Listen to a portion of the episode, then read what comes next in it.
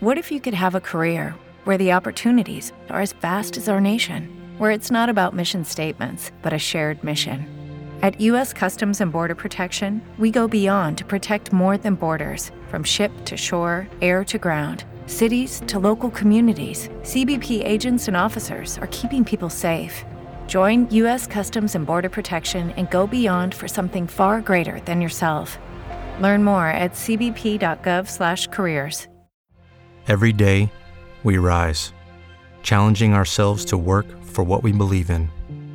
At U.S. Border Patrol, protecting our borders is more than a job, it's a calling. Agents answer the call, working together to keep our country and communities safe.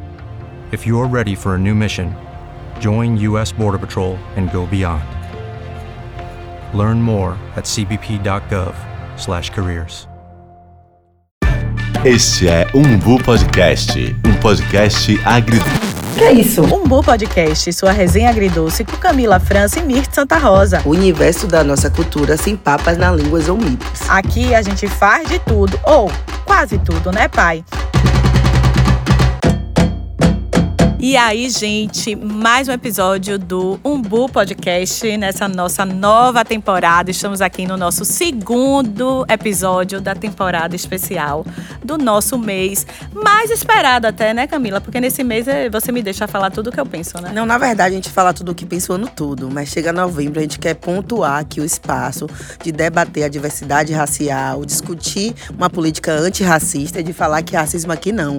E para poder valorizar e ratificar tudo que a gente pauta, Mirtoca, a gente tá onde? Nós estamos aqui na Senzala do Barro Preto. Se você nunca esteve na Senzala do Barro Preto, ou se você nunca ouviu falar o que é a Senzala do Barro Preto, pode dar uma gugada aí para poder ver a linda história do mais belo dos belos. Começa assim, Curuzu, Salvador, Bahia, vai entender muito sobre um espaço de resistência, de diversidade, de produção cultural, que inclusive serviu para formar muita gente quanto intelectual, que inclusive é a chancela e a pauta da nossa temporada, né? E tipo a nossa convidada que chegou aqui, olha e faz assim para mim: Mirtes, meu Deus, eu tenho que providenciar. Porque é 50 anos do Ilê, eu falo, a pessoa senta a gente aqui para poder vir conversar sobre intelectualidade negra, mas quando ela chega aqui, ela pensou logo no carnaval que ela vem aqui, ó, existir, resistir nos 50 anos do Ilê. E é isso, né? Vou logo apresentar a Luciana, seja muito bem-vinda. Obrigada, queridas, obrigada. Luciana Brito, historiadora, doutora, é tanta coisa, gente, que Luciana é, mas antes de tudo, ela é uma amiga, uma querida que sempre tá comigo e com Camila lá que topa, né, que acredita no nosso projeto e que sempre fala e que indica. É, eu acho que eu conheci a Luciana num espaço de proposição cultural. Depois que vem a faculdade, depois que vem a maternidade, que veio as outras conexões. Mas Luciana Brito, ela é historiadora e professora da Universidade Federal do Recôncavo da Bahia, UFRB. Lá em Cachoeira, Luciana? Lá em Cachoeira. Graças a Orixá. Ah, Orixá encaminha, Orixá encaminha. Com doutorado em História na Universidade de São Paulo e estágio na Universidade de Nova York como bolsista da. Fala esse nome. Bolsista Fulbright. Fulbright, é. Fulbright. E colunista do Nexo Jornal e membro do Conselho Oxfam Brasil. Nossa, você dorme? Quase não, minha irmã. Pra quê, né? Pra quê? É. tipo, ela ontem comigo no zap, ela falou: Mirtes, eu preciso dormir, mas ó, minha irmã, deixa eu te falar tal e tal coisa. Eu falei: tudo bem, Luciana, não seja por Ah, eu isso, acho eu que a gente poderia fazer um dormir. grupo de pessoas que produzem durante a madrugada. Porque se quatro horas ela manda mensagem, gente entrega. Tiago também, bora, mais alguém? Eu ia falar que era qualidade materna, mas Júnior e Tiago estão desconstruindo isso, né? Homem também produzem na madrugada, gente. Ó, pra aqui, ó. Mais um estereótipo rompido. Mas fato é, Luciana, que estamos muito felizes de ter você aqui nessa temporada do Umbu. Que é muito significativa para mim, Camila, né? Depois que nós empreendemos de vez na comunicação, desde lá de janeiro e fevereiro, a gente falou: vamos chegar no mês de novembro e vamos falar sobre a intelectualidade baiana, negra, a que produz e a que muitas vezes as pessoas nem sabem que existe, porque isso é um fato. Vivemos em um país onde a gente não entende muito bem o que é o trabalho de um intelectual e imagine de um intelectual negro. E eu sei também que tem muitos estereótipos, não é? De que o intelectual é aquela pessoa que está fechada, às vezes em um escritório, é um homem branco que usa um um óculos que sempre lê bastante. E isso pode até ser uma verdade, mas eu, assim, com a, a produção dessa temporada me faz rever muitas coisas que eu já sabia, mas que agora a gente também quer apresentar para todo mundo. Então, assim, Começo com a seguinte pergunta: O que é que uma intelectual faz? Não, a pergunta não é isso, não. O que são, o que fazem, ah, onde é? moram, do que vivem, o os que intelectuais. O que comem, os intelectuais. Os intelectuais e intelectuais que optam e assumem que vão viver na Bahia. Boa pergunta. Primeiro, agradecer muito a vocês de estar aqui. Muito feliz de estar num episódio promovido por uma empresa de comunicação de mulheres negras. Eu fico realmente honrada, feliz, agradeço a confiança. Mas o que faz um intelectual em geral, nesse sentido, o intelectual, o homem branco do óculos, a gente já imagina, né? Mas o que fazem intelectuais como eu. E aí, Mistes e Camila, tem tudo muito a ver com o que vocês colocam elementos nessa intelectualidade negra baiana né? O que come, se dança, se sai, se dorme, se, no que se inspira. Então eu vou começar com Bell Hooks, que fala do trabalho da intelectual, ela está falando da experiência das intelectuais negras, né, e que são também professoras. É importante dizer, não é? Numa sociedade que trata as professoras e professores com demérito, é muito importante dizer que o, a intelectual na maioria das vezes também é professora e professor. Porque está produzindo pensamento, análise, está colocando problema nas coisas, está é? Tá oferecendo propostas, leituras. Então, vou com Bell Hooks no sentido de que é uma. O, ela diz que a tarefa do da intelectual é colocar problema nas coisas e enxergar que a realidade ela é muito mais complexa do que aquilo que está nos apresentando. A gente vive numa sociedade e inclusive num país em que trata tudo com muita harmonia. É assim. É o mito da democracia racial. Da democracia né? racial. É uma dessas harmonias da história do Brasil. Não teve conflito. Então, o trabalho da, do intelectual é enxergar problema trazer complexidade nessa realidade. Então, no caso de uma do intelectual negro, a gente está preocupado em educar, em colocar problema nas coisas, mas não colocar problema nesse sentido negativo, não é? Mas num sentido propositivo. Olha, não era assim. Os portugueses chegaram aqui em Porto Seguro e todo mundo, licença, posso chegar, posso entrar, posso levar. Então a gente está colocando outros elementos. No caso de intelectuais negros e negras, na Bahia, é importante dizer, eu agradeço muito a oportunidade de dizer, sentar aqui e dizer isso, há uma grande tradição de intelectualidade negra no Brasil que sai da Bahia.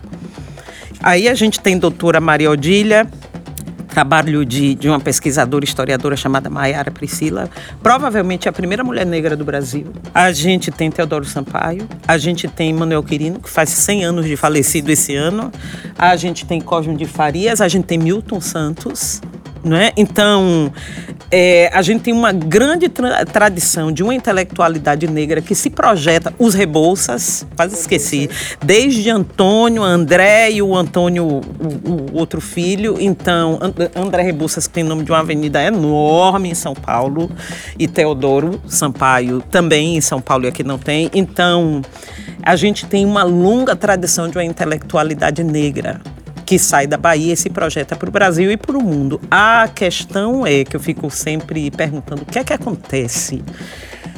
É, no período escravista já sabemos, mas o que é que acontece no século XX que essas foi possível que essas pessoas e aqui é importante dizer que a gente está falando de uma minoria, que essas pessoas se tornem uma intelectualidade negra, que se projetem e isso não continua, assim, grosso modo, de maneira que a gente tenha muitos isso só vai acontecer depois, nos anos 2000, com política de cota, política pública, ampliação das universidades. Né? Importante dizer que nem todo intelectual está na universidade. Nesse espaço aqui que nós estamos, eh, foram as primeiras lições de história da África que a gente aprendeu antes da Lei 10.639, que só é criada em 2003. Então nós, a gente vem de uma longa tradição de intelectualidade negra baiana, reconhecida ou não. Não é importante dizer isso. E essa intelectualidade negra, a gente vê por muitas vezes, como você falou, né, trazendo saberes que não são escritos e que não são científicos, vindo saberes griot, como a gente fala, né?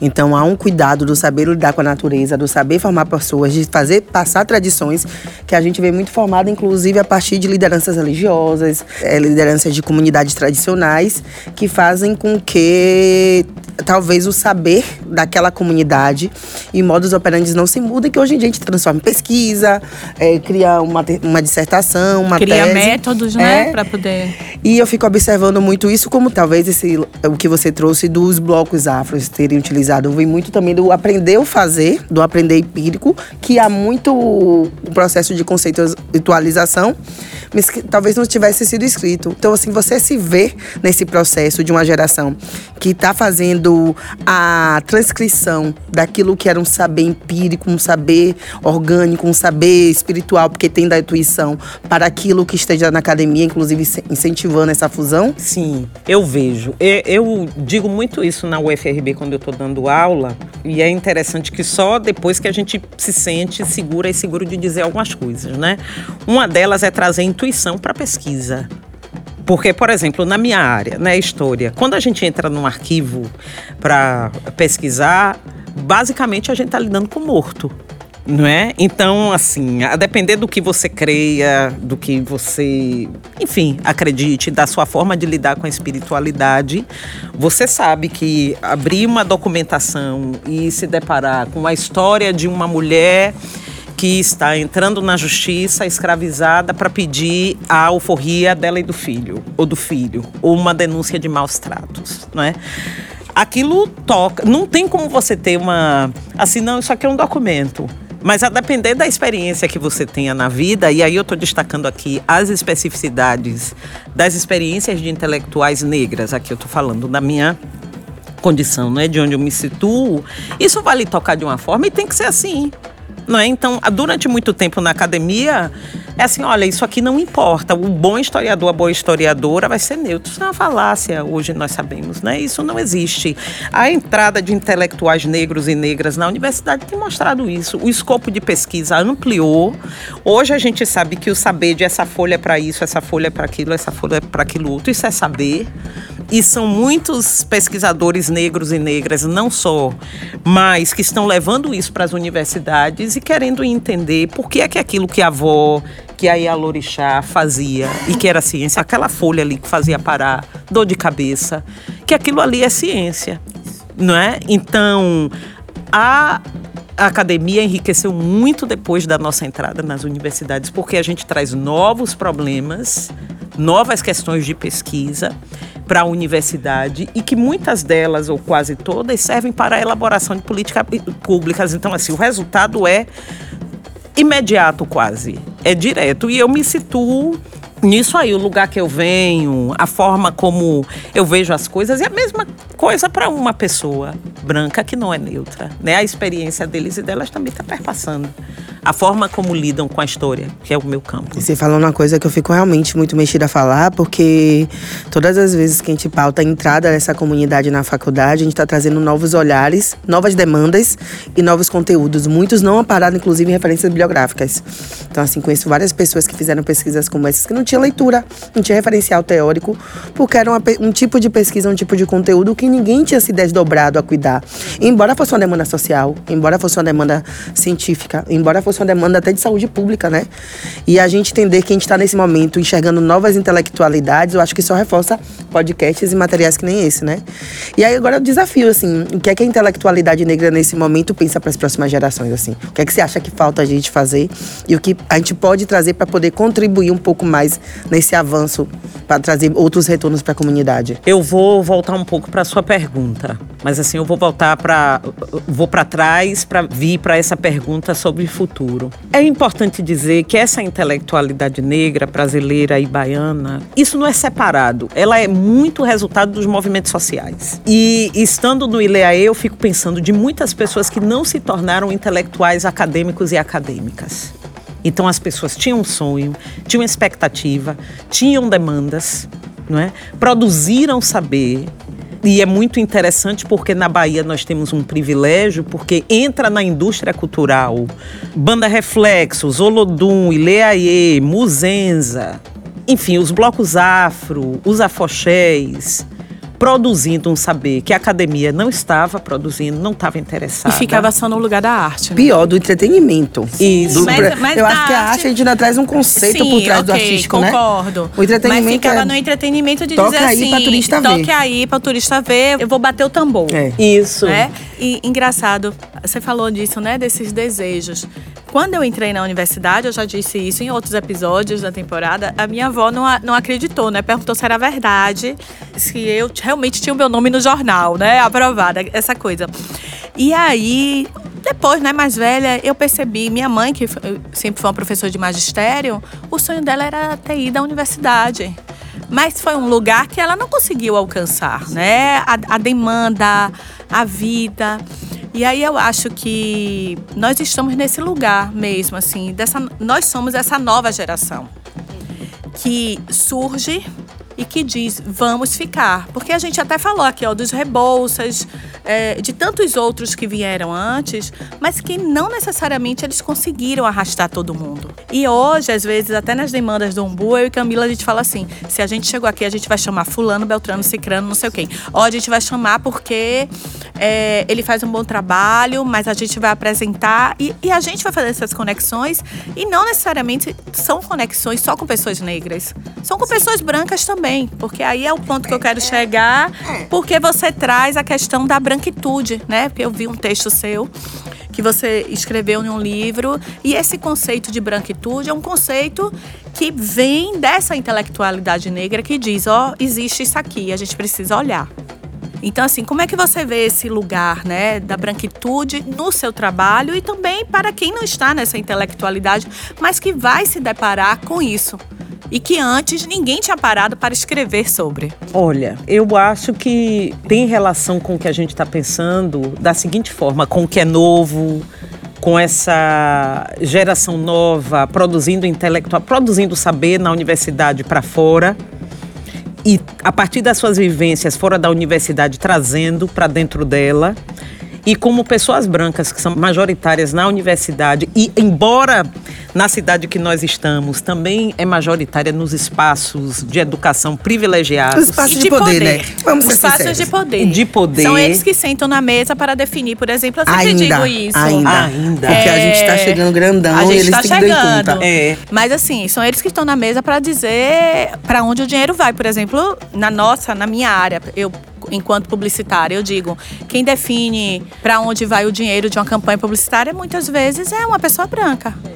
E que às vezes não sabe nem que, por exemplo, existe toda uma cadeia produtiva de comunicação que eu não vou chamar aqui de, de independente ou alternativa, não, de comunicação que hoje tem possibilidades de sim, de estar falando sobre si. Né? Nunca mais devem se falar sobre nós sem nós. Eu acho que eu já conversei com vocês sobre isso. Assim, eu fico observando. É que a gente conversa de muita É, coisa, a gente né? conversa muito. Conversa não falta. É. Conversa não falta. E agora, vindo para cá, passando pela liberdade, o setor. Eu vou ficar aqui, né? Em Salvador e Recôncavo, onde eu transito mais. Mas em Salvador, na Bahia, o grupo mais arrojado e comprometido com projetos de futuro dessa cidade são as pessoas negras, são as pessoas mais. E aí eu digo com muita. E as pessoas brancas sabem disso. Não à toa ganham tanto dinheiro conosco. São as pessoas mais criativas. Sabe aquela história de apesar de tanto não, somos nós a alegria da cidade? Apesar de tanto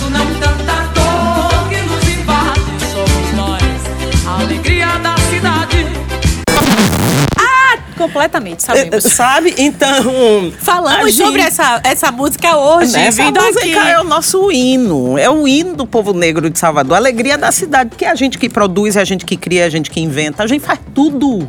E apesar de tanto não. É, apesar de tanto dor não. que nos invade, né? As elites dessas cidades são provincianas, estão apegadas ao passado, louvando família escravocrata, olhando para sei lá, para as coisas mais desinteressantes que acontecem no mundo. E a gente faz coisas incríveis que o que é a juventude dessa cidade produzir paredão, gente, não tem nada, não tem quadra, não tem piscina para nadar.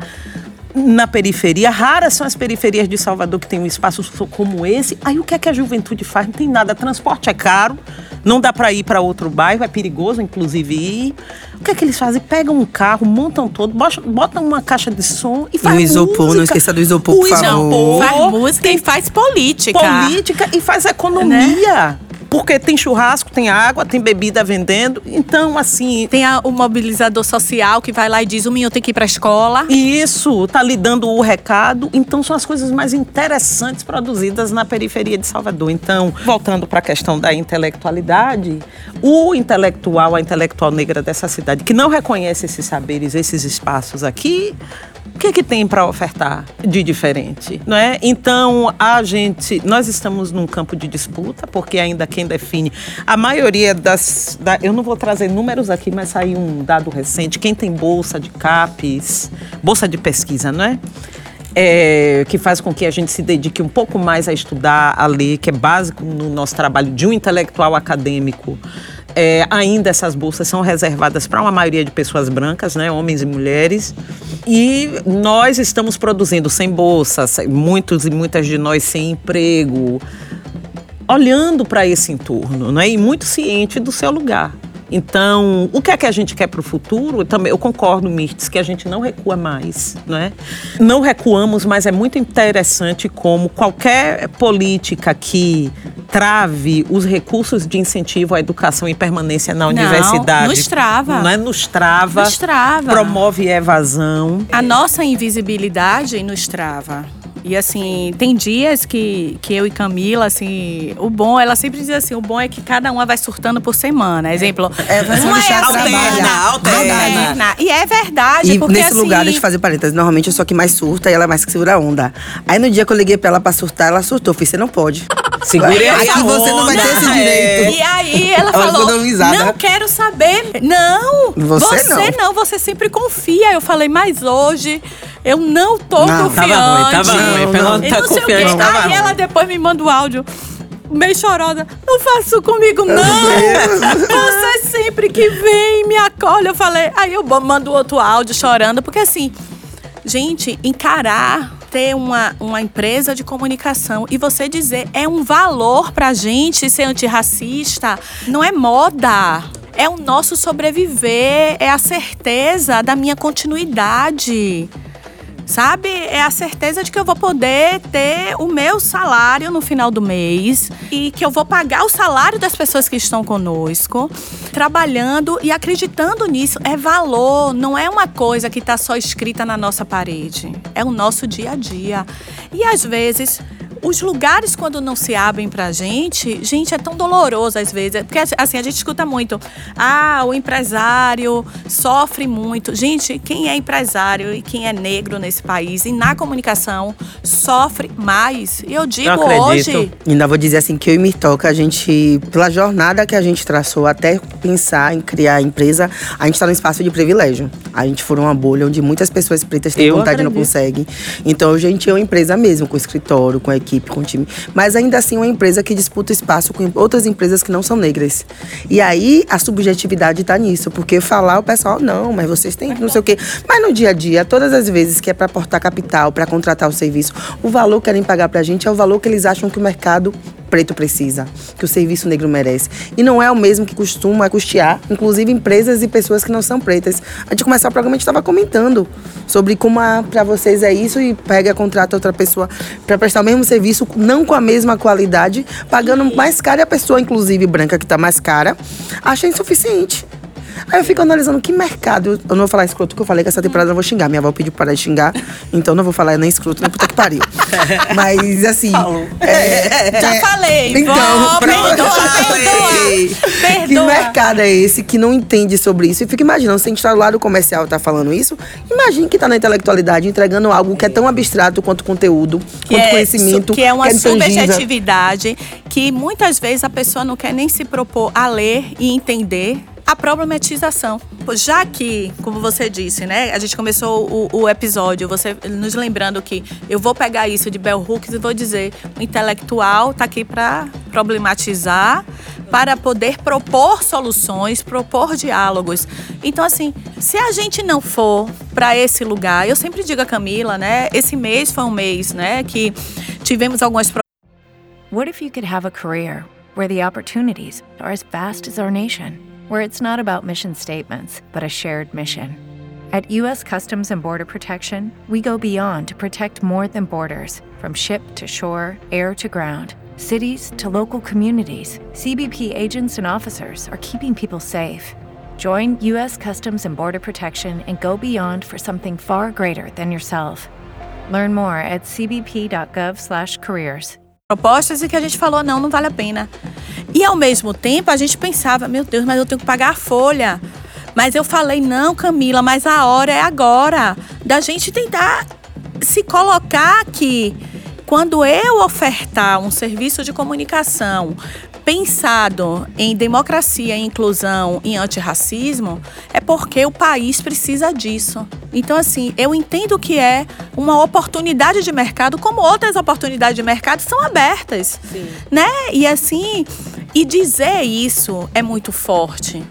E do mesmo jeito que a gente, que às vezes a gente tem que lidar com essa subjetividade. A subjetividade que você muitas vezes, eu, eu sei que enfrenta, quando alguém te procura para produzir um texto, para poder fazer.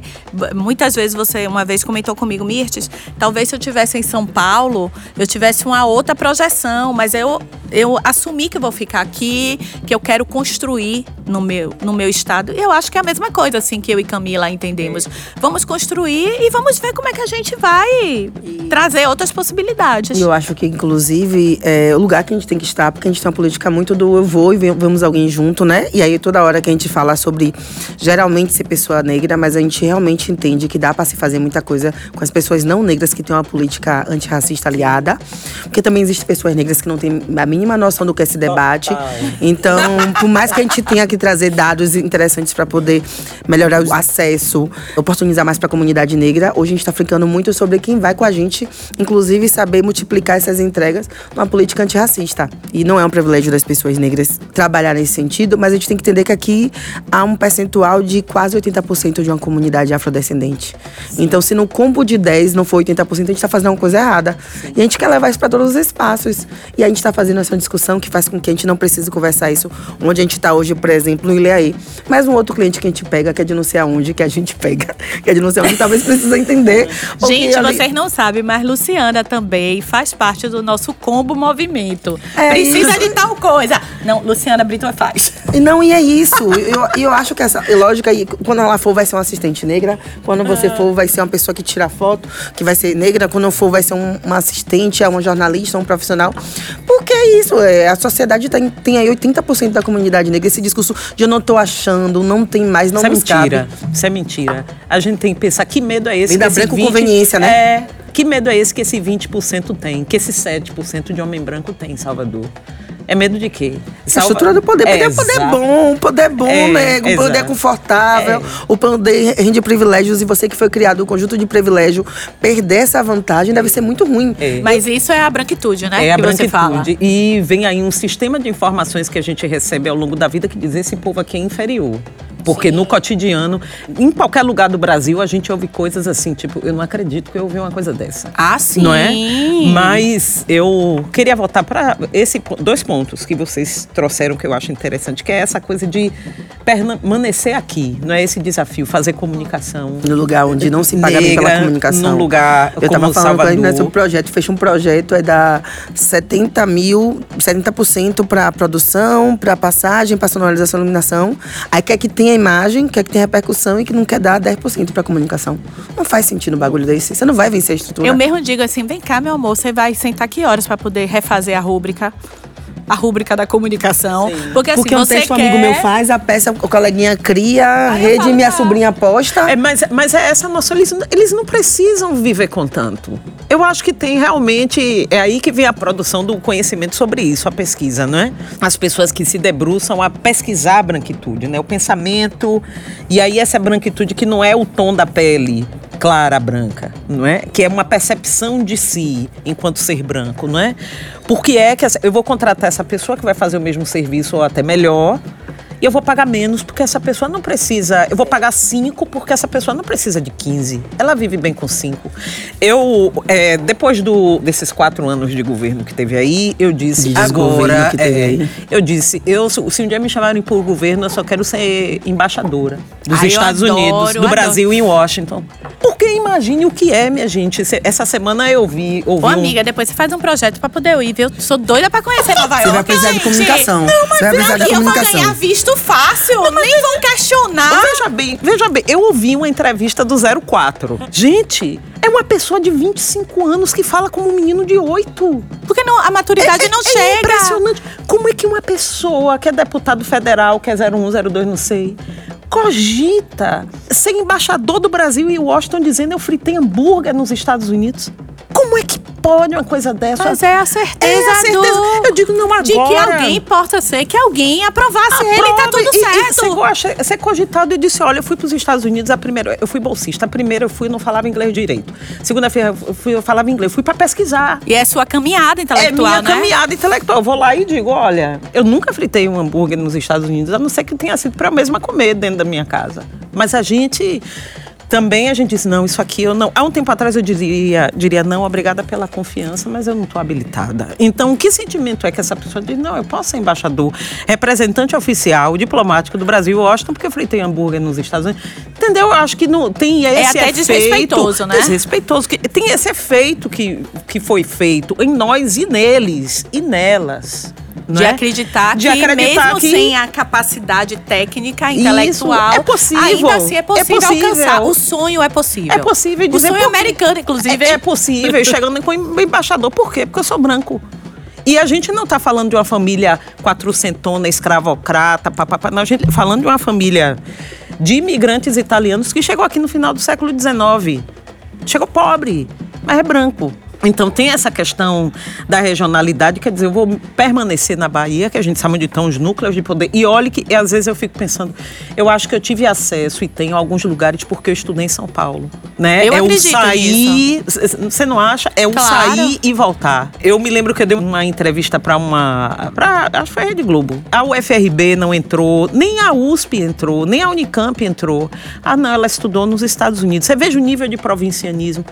E as pessoas se dizem patriotas. Pô, dando- olha, essa pessoa aqui é foda, estudou, é professora eu da Universidade o é Federal o do imperialismo Recôncavo. acaba com tudo, a lógica Exatamente, tá mas isso é antiquada, mas dentro ela das rege, né? elites brasileiras. Pra Mas a gente legitimar uma dentro, da, e intelectual dentro baiana... das elites da comunicação, das Exatamente. oligarquias comunicacionais, que, assim, eu não vou dizer que é a questão, sei lá, do jornalista ou não, mas, assim, alguém que pauta, alguém que decide, diz: vamos buscar alguém que tenha uma especialização fora do país. Amiga, mas é a estrutura do poder, a estrutura do poder é viciada no poder, e aí tá ligado ao imperialismo, a relação colonialista, tudo aquilo que vai manter tudo do jeito que tá. É muito mais fácil a gente seguir reverenciando o que tá de fora do que valorizar a base daqui, porque senão se eu pego, começo a chancelar a UFRB, a partir de agora qualquer pessoa que estuda na UFRB vira crédito e vai tirar a possibilidade de eu ser a Exatamente. referência. Já a estrutura do poder quer manter os privilégios. estudar então, só, fora, né? É isso. Então, assim, se na estrutura do poder a gente só for ficar referenciando o que foi para os Estados Unidos, Alemanha e Canadá, eu diminuo o nicho Exatamente. e continuo aqui no meu É Agora, se mercado. você que fez o FRB está nas mesmas condições que eu, o mercado passa a ser competitivo. E muita gente que está pousando aí, se garantindo por conta da contribuição familiar, por conta do sobrenome, por conta do acesso, não tem metade da bagagem que a gente tem. Por isso que conversa dessa. Bora, quer conversar? Bora. Bora conversar sobre conteúdo. Porque as pessoas têm que viver para poder entender do que está falando, tem que estudar e tem que acompanhar o movimento da mudança. Porque essa roupagem, essa engrenagem está sendo alterada e a gente tem que entender que a menina tem uma geração tombamento aí, que está trazendo conteúdo, que é uma estética diferente, uma linguagem diferente, que são referências literárias, científicas, geográficas, sabe? Totalmente diferentes, que não dá para se amparar só para quem foi nos Estados Unidos. Mas ninguém vai querer reconhecer isso. Não, Senão não vai perder seu privilégio. E eu acho que esse ainda é um pensamento, inclusive, realmente de muito tempo atrás. Porque antes, o que é que acontecia? As famílias baianas, os seus filhos nasciam e você ia para fora. Você ia para Lisboa. Eu lembro de, de visitar a, a universidade lá de Coimbra. Você entra né, no, no prédio mais antigo da universidade. Eu gosto dessas coisas. Eu adoro memória e história. Então eu fui mesmo. E eu fui a partir desse lugar dizer assim: rapaz, um monte de coisa lá de Salvador saiu do povo que vinha estudar aqui.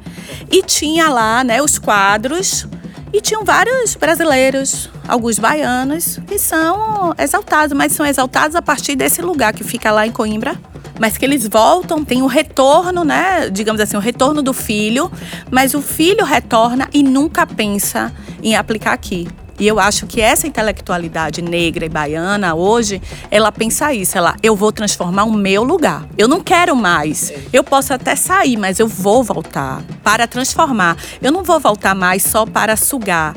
Eu não vou ser só extrativista. Então essa é uma decisão que é forte, que traz dores, mas eu acredito também que traz alegrias, porque quando a gente vence, às vezes, vence um mês eu e Camila, a gente comemora. Às vezes a gente não tem nem muitos E não, reais. e não- e não comemora com dinheiro, não, gente. Comemora no sentido É, simbólico. No simbólico mesmo, mas que é importante, nos fortalece. Eu acho também. Tem muita gente que tá na luta, que não consegue, assim, no meu campo, né? Que é passar num concurso para professor. Com o concurso, vocês passam a ter algo. A, a estabilidade. A estabilidade, É, né? É. Então, assim, muita gente não consegue, tenta. Tem gente maravilhosa que tem uma formação. Inclusive, essa lógica poderia ser Incrível. invertida, né? Eu é, acho. Mas imagine você o que é, como por exemplo, quando a- o, o que é uma universidade no interior, no Recôncavo. No Recôncavo, quem vinha, quem fazia a faculdade é quem a família tinha um apartamento em Salvador. Sim, porque vinha pra Salvador Porque vinha estudar. pra Salvador Família, estudar, eu- uma eu conheço gente que também já veio porque veio ajudar na casa de alguém. É, e aí. E vinha então- morar aqui. Mas quem era pobre no Recôncavo ficava ali, né? Tinha uma universidade privada, é, religiosa, que até hoje existe. E as oportunidades eram super restritas. Então vi. Toda semana as pessoas me dizem assim: Poxa, mas você dirige toda semana de Salvador para Cachoeira? Eu disse: Pô, rapaz, eu dirijo feliz. Não há semana que eu não vá na estrada. Pra... Conhece todas aquelas curvas, hein? Conheço. Ah, é difícil dirigir ali, eu já faço no automático. Não há semana que eu não disse, poxa, eu sou muito grata. Como foi que você foi para lá? Muito Eu já ia grata. fazer essa pergunta. Como foi Muito que se concurso. tornou essa acadêmica? Não, como foi que você Mas escolheu vo- o FRB? Foi uma escolha? Né, Foi uma escolha, eu queria muito, porque quando a UFRB abriu, eu acho que eu estava fazendo mestrado. Eu fiz mestrado em 2007. A UFRB, ela abriu, tinha o campo de Cruz das Almas, mas o campo de História, que é o- onde eu trabalho, o campo de Humanidades, que é onde eu trabalho, eu acho que ele é de 2006. Acho que é o, a- o campus da gente tem, a UFRB tem 15 anos. E aí eu fiz o mestrado aqui, fiz o doutorado na USP, parte do doutorado eu fiz nos Estados Unidos Aquele doutorado sanduíche, o né? sanduíche. Depois eu fiz pós-doutorado nos Estados Unidos. Eu tava nessa. Eu Ela tava é lá. PHD. Deixe Gente, ela. Ela é PHD. ela deu essa carteirada agora. Amei a carteirada. ma- mas veja, aí eu tava lá, queria voltar para o Brasil. Trump foi eleito. O impeachment da presidenta Dilma estava se anunciando, uma coisa que a gente achava absurda, e eu queria voltar. Então, assim, eu sabia que ia ter uma leva dos últimos concursos. Eu me lembro que teve um concurso para minha área no Tocantins. Um amigo me disse: Você se jogou? Eu, não. E você está escolhendo emprego? Eu digo: Não vou para É. Tocantins. Então escolhe pra Depois de estar aqui, eu vim pro, eu passar frio para para trabalhar no Eu vou Tocantins. morar na minha cidade. Não, eu vou morar na minha cidade. E aí eu fiquei estudando. Antes de abrir concurso, eu estudei muito, muito, muito, muito com filho pequeno, filho no colo, perdendo noite estudando. E aí vim para Bahia para esperar esses concursos aqui. Até que abriram três. Um na UFRB, um na Unilab e um na UFBA. E aí eu nem fiz os outros. Eu fiz a- o da UFRB, concorri com outras pessoas competentíssimas e passei. E aí a gente tem espiritualidade, né? Pra dizer a gente o que fazer. Faz os outros, é isso aqui. Você tá voltando pra sua casa. E eu sei que minha ancestralidade tá nesse lugar. Você tá voltando aqui, você tá voltando pra sua casa. Então, assim, hoje, eu, compro- toda semana quando eu dirijo, eu digo, eu tô voltando pra minha casa. Você mora onde? Em Salvador, cidade que eu nasci e que eu amo. Mas minha relação com o Recôncavo, com o Cachoeiro, voltar depois de ter tanta... Porque é importante dizer, né? Infelizmente, eu não desejo isso pra ninguém. Eu estudei nas condições, assim, sou filha de política pública, de educação. Então, é a consolidação assim de muito investimento público na minha formação escolar. Público, é importante dizer. Assim, né, eu fui parar na UFRB. Depois desses anos todos de incerteza, não ter bolsa, não ter grana, arrumar, fazer um bico aqui e ali para fazer uma grana, tem que escrever, tem que publicar, tem que fazer pesquisa, tem que ir estudando em São Paulo, que é frio, que o povo fala de sotaque. Né? Você em São Paulo, você é discriminado no telefone, a pessoa não precisa nem lhe ver. Então, o resistindo a não colocar o artigo na frente, o fulano, a Beltrana, da fulana, do Beltrano, entendeu? É isso mesmo. É, não, não. não. Você, você é de onde? Do norte? Não, sou de Salvador, é Nordeste. Eu até carrego. E já carreguei muito. No sotaque, até para afirmar. Então, toda essa volta para dizer, inclusive, outra coisa. É que esse trabalho de intelectual, que é outra. Às vezes as meninas, né, ficam assim meio fantasiando, não tem glamour nenhum. Como é que você olha, você analisa ou produz saber, seja de que ordem for, num mundo como esse, na Bahia ou no Brasil, numa sociedade que a, a supremacia branca está imperando ali, e do outro lado a gente produzindo maravilhas, né? Sendo a alegria da cidade. E você vê, tem uma experiência de glamour. Primeiro que salário não é isso. Você não é valorizado como uma. Não tem glamour nenhum. Gente, você não tem aquele Banco do Brasil Prime, não é? Eu não tenho. Poxa. Não, não O que é isso, Não me esperam na salinha. Poxa. Não É de me comer? esperam na salinha. Quer dizer, porque você não vai em agência, né? Você vai em, uma- em um escritório. Não, não, ainda. Não, não, não. E se Não você não. fizer isso, o intelectual que faz isso vai se quebrar no consignado. não, é, não, é Muito tudo boa. ilusão. Muito boa. Tudo Ilusão. É ilusão, tem glamour nenhum. Como diz minha terapeuta, o dinheiro é um número. glamour, glamour tá dentro de você, no que a gente carrega, Ai, né, no que a gente tem certeza que a gente é, mas não tem glamour nenhum. Luciana, a gente está né? chegando perto do final, mas eu não queria deixar, assim, de te perguntar sobre a sua pesquisa. Como é que tá hoje? O que é que você está produzindo? Porque eu sei que você não para. Eu sei que Ah. você Ela tem não livro. dorme. A gente já começou falando que a mulher não dorme. Sei que você vai ter livro lançado agora, já teve o Branquitude, vai ter outro, e tem outro. Eu gosto disso, assim. Ela tem uma. Pronto, larga o doce e traga novidades. Tem o meu livro da minha pesquisa de de mestrado, que foi publicado pela EDUFBA em 2016, que é o Temores da África. O Branquitudes foi uma colaboração né, com o Instituto Ibirapitanga, a editora Fósforo, organizado pela pesquisadora Lia Schuckman, que é uma pesquisadora de branquitudes. Foi um livro produzido a partir de um, evento que aconteceu na pandemia, né, quando todo mundo estava discutindo o genocídio da população negra, por que, que os negros morriam mais né, na, na pandemia e todo mundo achava que ia ser igual para todo mundo, eu nunca achei. E aí, nessa parceria entre Lia e o Instituto Birapitanga editora Fósforo, produziram esse livro que eu fui convidada para colaborar. Meu livro lançado mais recentemente foi o, o Avesso da Raça, que é fruto da minha pesquisa de doutorado, que é analisa essa relação Brasil Estados Unidos e produção de pensamento do que era esse Brasil, que era negro, não é, em relação aos Estados Unidos. Eu digo que é a pesquisa da minha vida, porque é a pesquisa que eu não tinha orientando, que eu dormia mais, que eu não tinha filho, então eu me dedicava só a Ao filho. pesquisar, só Essa a- ao pesquisa. filho livro, ao filho pesquisa. E esse livro já está por aí, saiu agora pela editora Bazar do Tempo. E para o ano que vem eu vou, meu, pelo menos meu plano é desaparecer um pouco ou muito mais e me dedicar a Sabina, Sabina da Cruz, que é a delatora do Levante dos Malês. Então vou voltar para essa pesquisa, me dedicar a ela. E no final Vai vai, trazer uma ser- biografia Agora, pra gente? É uma biografia. Eu dela. acho que essa biografia vai dar certo, mas o lance de sumir não sei muito não, viu? Você vai sumir mesmo? Quando eu te mandar um zap, me dê oi.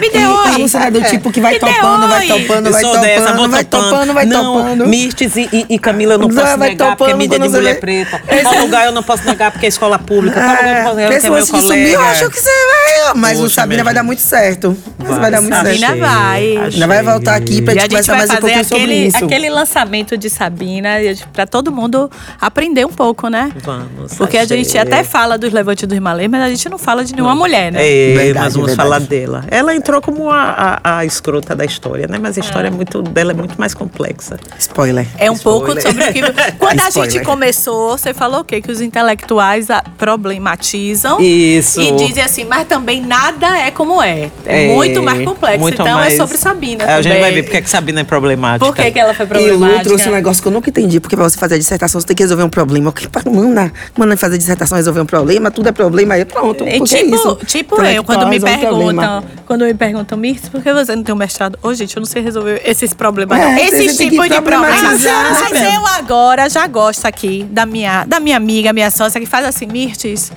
Tem gente que não nasceu pra esse Ah, lado. gente tem que tirar esse negócio E tire isso e tá tudo certo. Eu É, sei que fica- as pessoas é- te perguntam. Ela falou assim pra mim: eu sei que as pessoas te perguntam por causa que você chega, conhece, você não, mas lê, vamos lá. A primeira pessoa que me disse assim foi ela fez assim, a gente falava muito de mestrado e era uma coisa que ficava, e aí, bora? Aí ela fez assim: "Ah, eu acho que eu não sou pra isso não, eu sou muito prática, eu sou muito técnica, eu voltei pra casa". Nem todo mundo é pra graduação, nem todo mundo é pra técnico, nem todo mundo é pra mestrado, nem todo mundo é pra doutorado, porque ainda bem que as pessoas são diferentes, pra poder entregar coisas de, diferentes. Me toca, eu acho que caberia muito no mestrado profissional, Isso que eu pelo que eu dizer. imagino que seja. Quando tiver mestrado profissional e na área de comunicação, né? Pelo Aí menos eu acho que vai, O é professor prática. Adriana Sampaio e Giovandro comentaram comigo: Mirth está lá para aprovação. No, no desgoverno ficou parado. Vamos ver se Vai vai. aprovar, vai Aí aprovar. eles me disseram assim: quando aprovar, você vai receber um zap.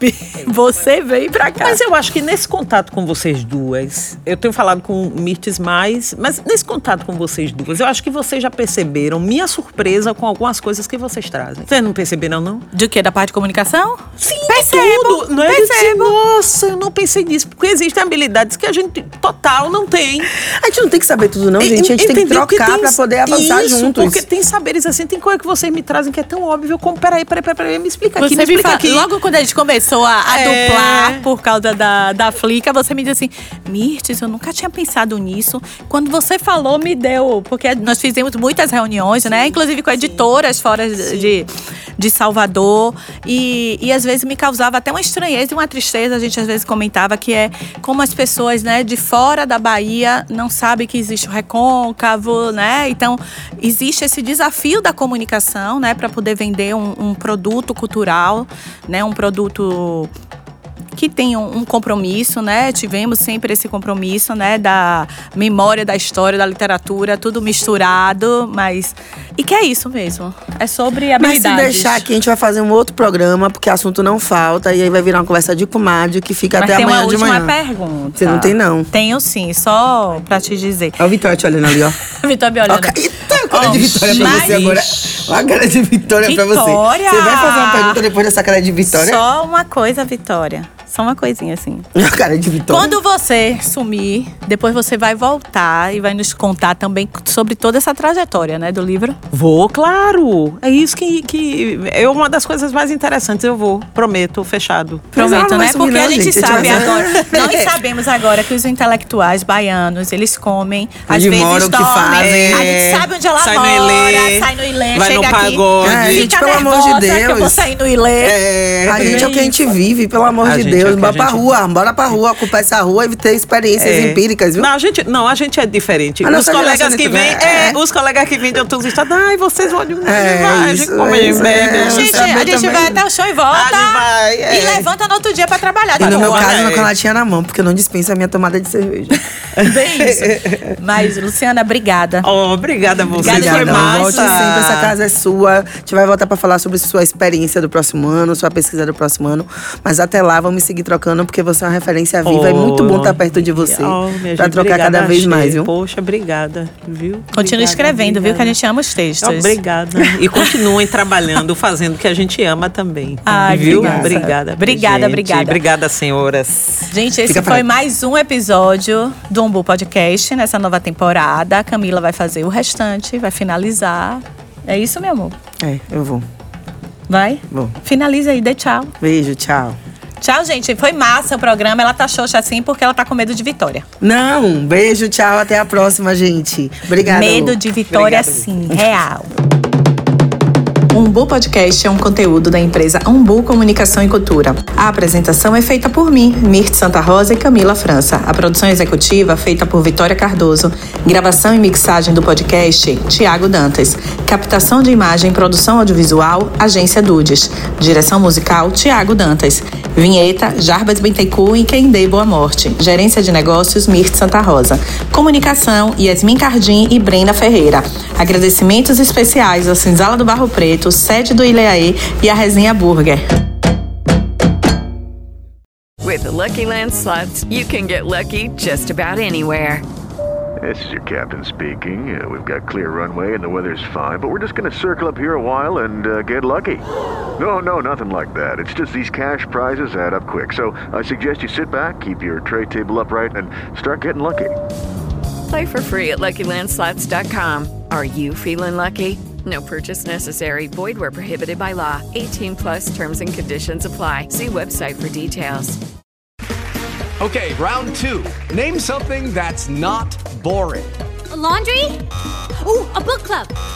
Computer solitaire, huh? Ah, sorry, we were looking for Chumba Casino. That's right. ChumbaCasino.com has over 100 casino style games. Join today and play for free for your chance to redeem some serious prizes. ChumbaCasino.com. No purchase necessary. Full prohibited by law. 18 plus terms and conditions apply. See website for details.